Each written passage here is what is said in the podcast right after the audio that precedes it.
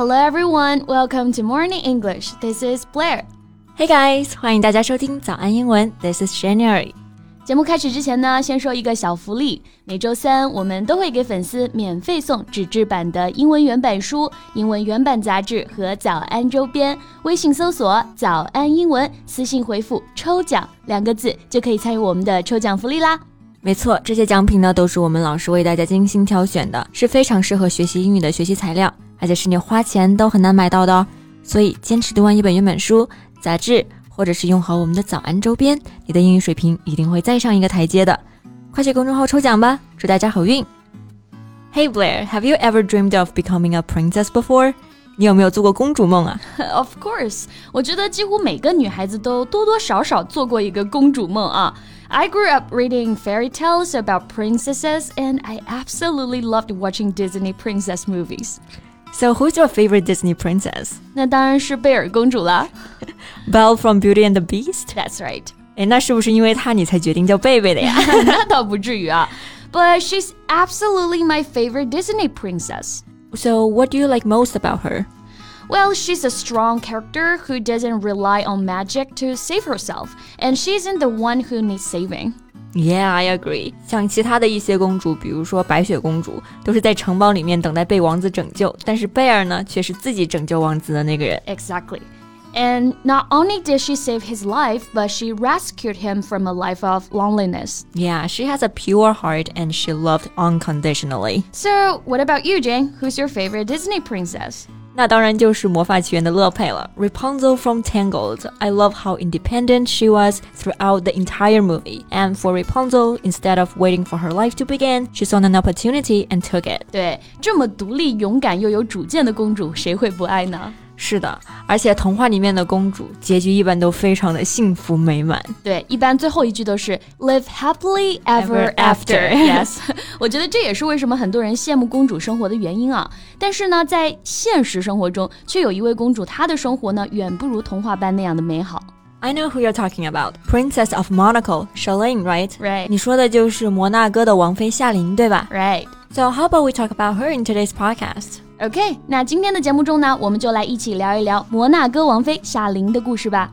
我们今天的所有内容呢，都整理成了文字版的笔记，欢迎大家到微信搜索“早安英文”，私信回复“加油”两个字来领取我们的文字版笔记。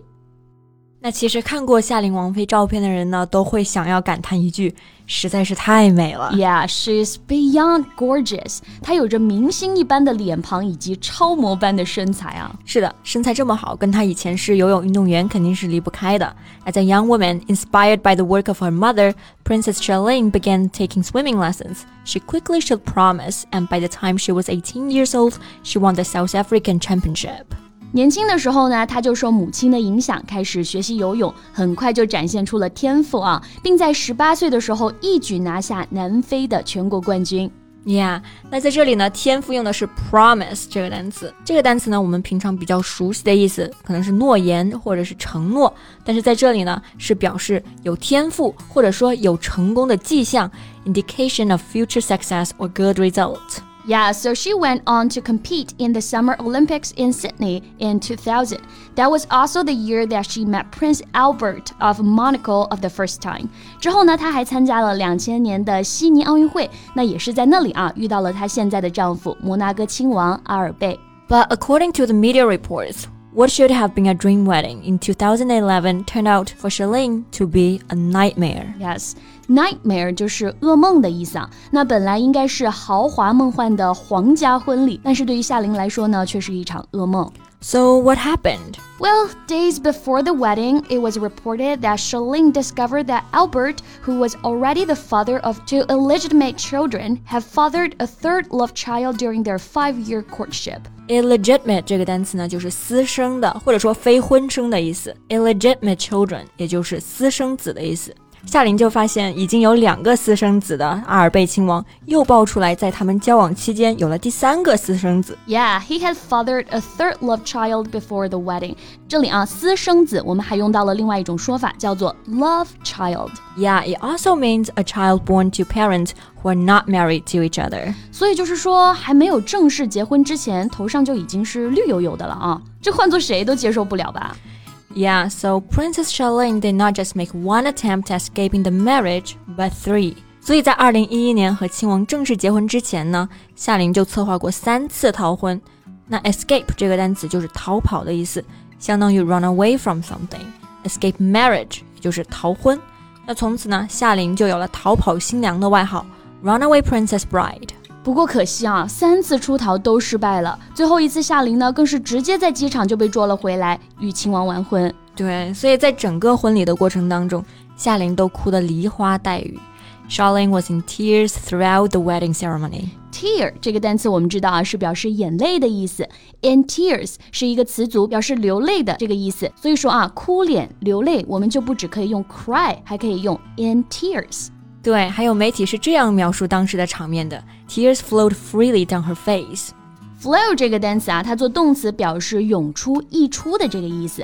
Tears flowed freely down her face，也就是说啊，泪水从她的脸颊上不断的滚落下来。唉，毕竟是被迫嫁了全世界最花心的君王，嫁入皇室之后呢，又失去了自由，真的是非常伤心。不过，虽然她的婚姻生活不太如意，但是她依旧热衷于公益事业。She's committed to wildlife conservation in South Africa and took part in several operations to help protect local wildlife. Committed to something，也就是热衷于做某事，and she's committed to wildlife conservation. Wildlife conservation，也就是野生动物保护。那她最近呢，就是在南非做这件事情。对，但是啊，自从回到南非十个月以来啊，夏琳的身体状况呢，以肉眼可见的速度在迅速恶化。从她最近发的照片就可以看得出来啊，已经受到脱相了。Yeah, recently she underwent multiple surgeries and lost a worrying amount of weight. Underwent 就是 undergo 的过去式。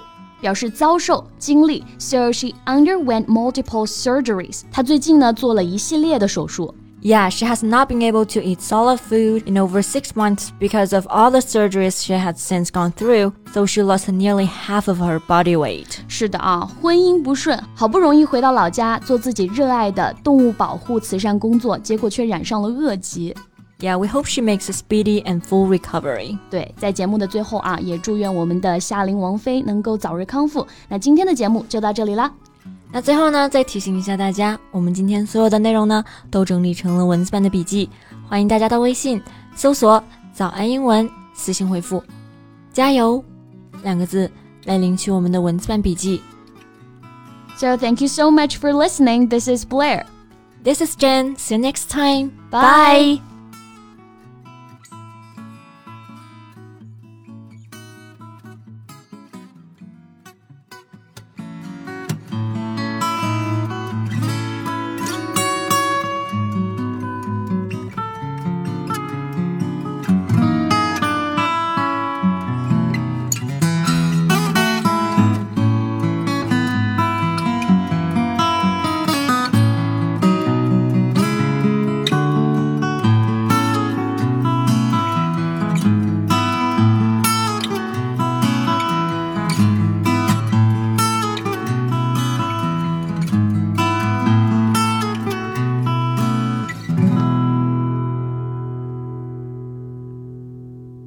This podcast is from Morning English.